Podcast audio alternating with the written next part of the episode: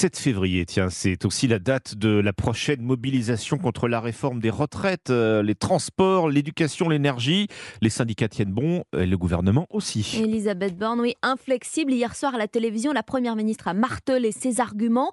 45 minutes d'interview pour convaincre d'un départ en retraite à 64 ans.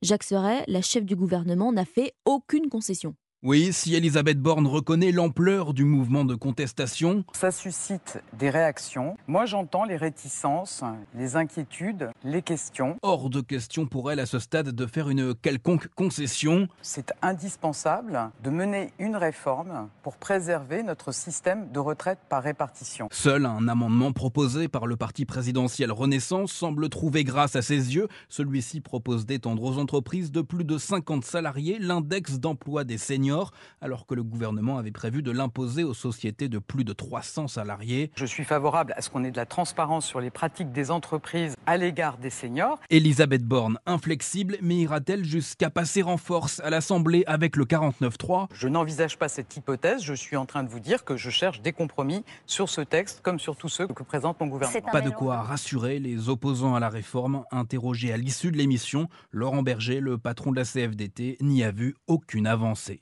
Jacques Serret, Elisabeth Borne compte désormais sur le débat parlementaire qui commence lundi à l'Assemblée nationale.